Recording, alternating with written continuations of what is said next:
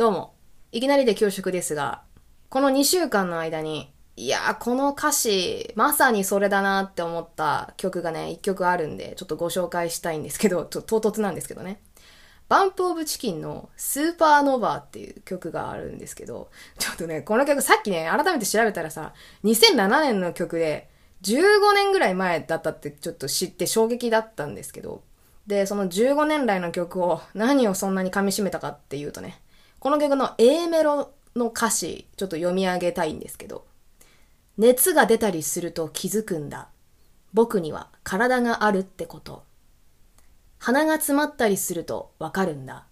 今まで呼吸をしていたこと。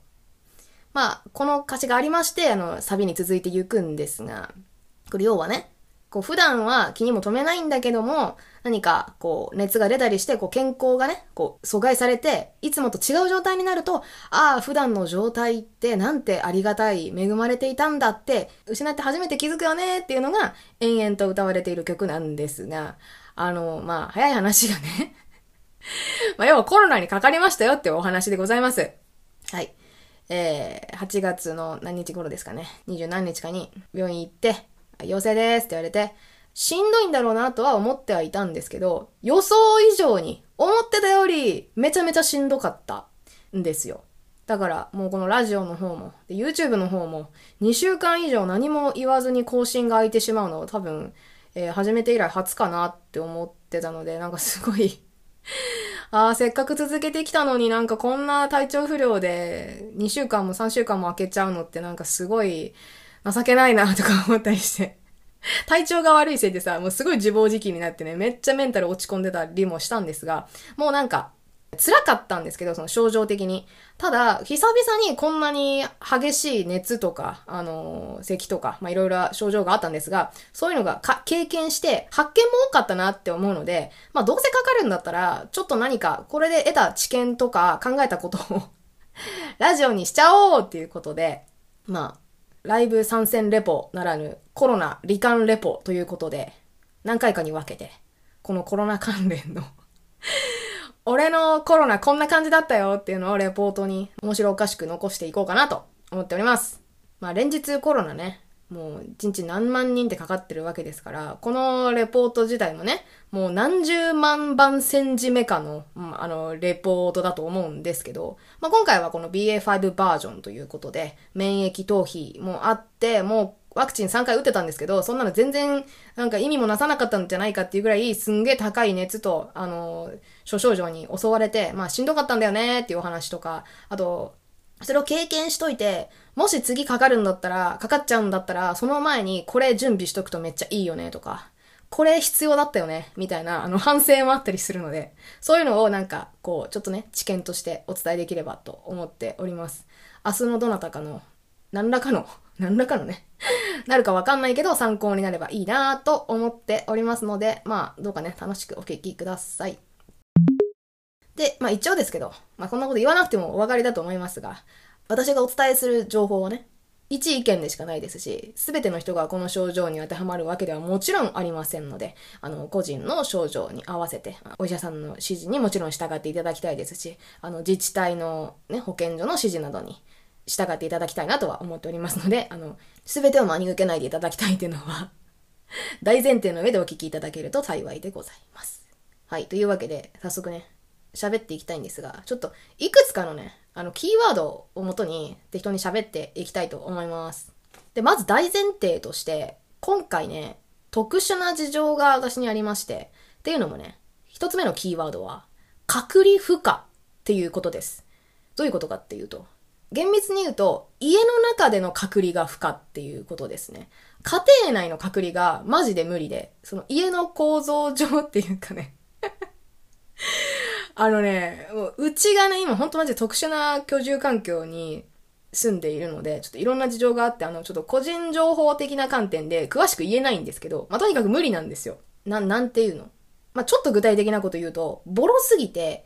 戸を閉めてても、その、空気感染は絶対しちゃうよねっていうような感じなんですよ。部屋の壁っていうのがもうほんと仕切りみたいな、パーテーションぐらいの意味しかないくらいボロい家に住んでいるので、まあ無理だなって思って。だからこの、今回かかるまでも、今一応二人で暮らしてるんですが、あの、旦那とね、あんまりラジオで言ってないですけど、一応結婚しておりまして、で、旦那と住んでいるんですが、で、一応私あんまりなんか旦那とか嫁とか、あのー、妻、夫っていう言い方好きではないので、自分の物言いとしてね。ちょっと旦那の話をするときは、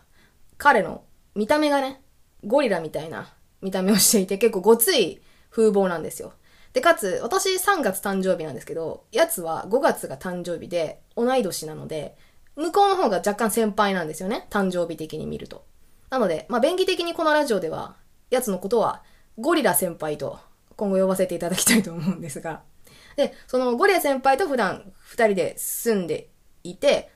コロナのニュースを見るたびに、多分もうどっちかかかったら、もうもう片っぽも絶対数日遅れてかかるから、もうそれは覚悟していようねっていう話はたびたびしてたんですよ。で、そしたらね、最初に実はね、今回症状を訴えたのは、ゴリラ先輩の方なんですよ。えっと、初めはね、喉の痛みでしたね。喉の痛みっていうか、なんか変な感じするって言ってて、で、最初は普通になんか喉風邪かなーとか思ってたんだけど、翌日に微熱で発熱しちゃって、ああ、もうこれは確実にそうだねってなって、えっ、と、病院に行ったっていう運びなんですが、もうその隔離負荷っていう時点でね、なんていうの、ダブルでかかるっていう前提で動かなきゃいけなかったわけですよ。まあ、逆に言うと、隔離負荷っていう時点で、そのなんか、家の中で除菌とかはしてない。だってもう二人ともなってるから。で、同じ菌、どうせかかってるから、もう毎回なんかさ、寝室に手袋とマスクして水とか運ぶとかさ、食事もなんかすごい換気して感染に気をつけながら調理するとか、そういう気遣いはもう全くなしだったので、まあその点は楽だったなって思いますね。家の構造的にそういうのが無理なので、もうそこを完全に諦めて、二人同時にかかるっていう これ絶対やらない方がいいですけどね。あの、うちみたいな特殊な事情だったらもうそこせざるを得ないっていう諦めがあったらしょうがないのかもしれないけど、普通の家では絶対多分そういうのしちゃいけないですよね。ほんと大人数の家族とかだったらなおさらですよね。4人とか5人家族で誰か1人になっちゃったって言って、あと4人全員かかるってなったら、それこそ偉いことだと思うので、本当隔離、家庭内での、あの、隔離はしなきゃいけなかったと思うんですけど、まあ、今回は無理だったので、そういうのはしてない。その点では、まあ、ちょっと楽だったかな、とは思いますけど。でですね、今回かかってみて、一番きつかったなって思う症状が、まあ、大きく分けて3つあります。で、ダントツできつかったのが上位2つで、えー、2位が高熱ですね。最終的に私が測った範囲で最高の温度が9度9分でした。えー、で、今までインフルとか、なんか、昔ね、なった時とかでも8度南部とかしか行ったことないんですけど、9度台で9度9分、いい、いい感じのぬるま湯みたいな温度のさ、発熱したの初めてだったので、うわ、ちょっとこれはやべえなーってなって、で、あと、なんて言うんだろう、発汗の量が私はえげつなくて、あの、なんか、他の人と比較ができないので、あれなんですけど、で、私結構ね、その、汗かきにくい体質なんですよ。同じ運動とかしても、あんまりなんか汗かかなくて、後でじわじわかくかな？みたいな感じで、こう、顎からさ、汗が滴り落ちるとか、そういうのほぼ経験したことないんですけど、激しいスポーツをしたとしてもね。なんだけど、ただ横たわってるだけなのに、布団に。それでも尋常じゃない量、量の汗をかいた。そういうくらいの高熱が出たのはほんと初めてだったので、めっちゃきついなってなりました。なんかね、頭がぼーっとするっていうよりは、もうただひたすらに、暑い。私は暑いっていう感じだったな。でね、そうそう、不思議だったのがね、そのインフルとかの熱と全然違うなって思ったのが、私高熱でもめっちゃ普通に喋れたんですよ。これ不思議だなと思って。なんか、意識はめっちゃはっきりしてるわけ。うわ、すげえ熱高いとかさ、あの、まあ、声ガサガサですけど、独り言はすごい言えたし、言わなくていいんだけど。めっちゃしんどいみたいなことを言える、その頭はあるわけですよ。で、すごい熱高いんだけど、あのね、なんか冗談を言う、あの、脳みそのリソースは残ってて、まあ、さすがに九度区分の時はね、あの、ちょっと上ごとみたいな風でしたけど、九度二部とかくらいの時はね、あの、その温度で、あの、親に電話とかしてたんで、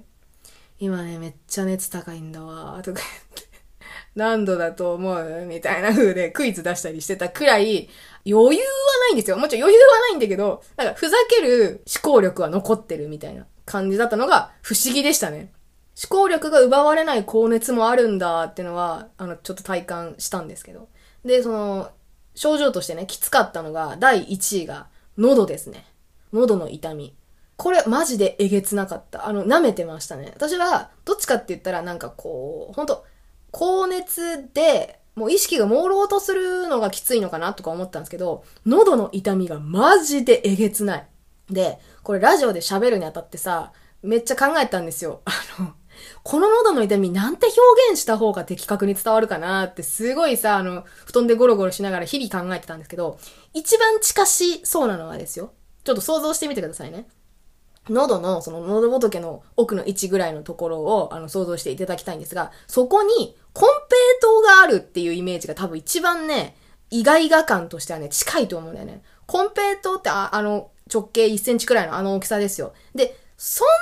なに、そのトゲトゲしてないじゃないですか。ウニぐらいチクチクはしてないんだけど、なんか、微妙な突起でしょ？あの突起のデカさって。ちょっとイボイボしてますね、みたいなのが、しかもちょっと硬いじゃないですか、コンペイトって。ガリって噛まなきゃいけないぐらい硬いでしょあの硬さのもので、あのイボイボ加減のやつが、で、あの大きさのやつが喉の奥にいるんですよ。ずっといるの。それはもうなんかね、喉にね、なんかなんて言うんだろうね、突き刺さってるっていうか、そこにずっといて、塞いでるっていうイメージですよね。だから、何がきついってね、あのね、園芸がきついの。園芸ってわかります？あの、飲み込む。ごっくんがきついわけ。で、ありとあらゆるごっくんがきついんですよ。で、どういうごっくんがね、しんどいかっていうとね、一番はね、唾を飲み込むのがマジできつい。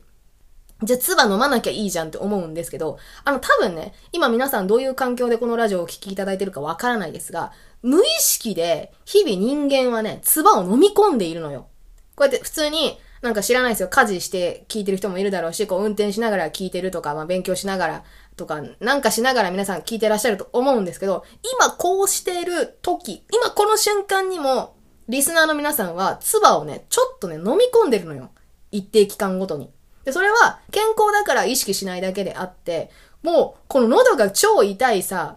期間はね、こんなに唾飲み込んでんのっていうぐらい、もうね、唾が溜まるのよ。めちゃくちゃ溜まるの、口の中に。で、もう、唾で口がいっぱいになってきて、うわ、やだ、やだ、飲み込まなきゃごく、うえ、いてーみたいなのを 一日にだから何百回と繰り返すわけですよ。1分間に多分1回は絶対唾飲んでると思うわけ。多少なりともね。で、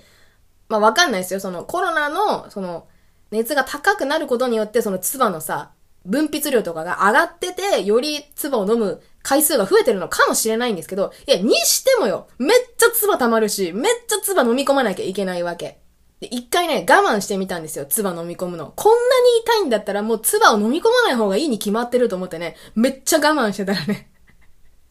よだれになって口の外からね、あの、こぼれてきちゃって、う、これは汚ねえんだわこれは汚ねえんだわと思って それやめたんですけど。ほんときつい。飲み込むのがマジできつい。だから、あのー、まあ、これはちょっと、次の回で言いますけど、食事がきついわけよ。で、もっと言うと、水分補給ができないんですね。もう痛すぎて。あの、お茶をさ、お茶とか水をさ、とにかく頻繁に飲んだ方がいいじゃないですか。死ぬほど汗かいてるわけだからね。でもそれができないんですよ。もう痛すぎて。唾も飲めないのに水なんか飲めるかっていうことで。だから結局脱水気味になっちゃって、あの、お、なんだ、水分はすごい取りなさいってお医者さんに言われたんですけど、いや、それができたら苦労しねえんだよな。こっちだって飲みたいんですよ。お茶飲みたいなとか、スポドリ飲みたいなって思ってるんだけど、もう、そんな飲みたいという欲求よりも、喉が痛いの方が勝ってしまっていて、あの痛みと向き合うぐらいなら、脱水でしんどい方がマシっていう思考になっちゃうんですよね。それでね、脱水になってる人めっちゃ多いんじゃないかなって思うんですけど、実はね、この二つの症状のピークを超えて、なんか治りかけてきたなっていう時に 喉の痛みと高熱よりもさらに上を行く割り込み1位の症状があって、それはね、次回の冒頭で お話ししたいと思います。それって言うと思いますよ、皆さん。はい。というわけで、えー、ちょっと長々喋るとあれなので、一旦区切りたいと思います。ありがとうございました。では、えー、また続きのエピソードでお願いいたします。ありがとうございました。アデュー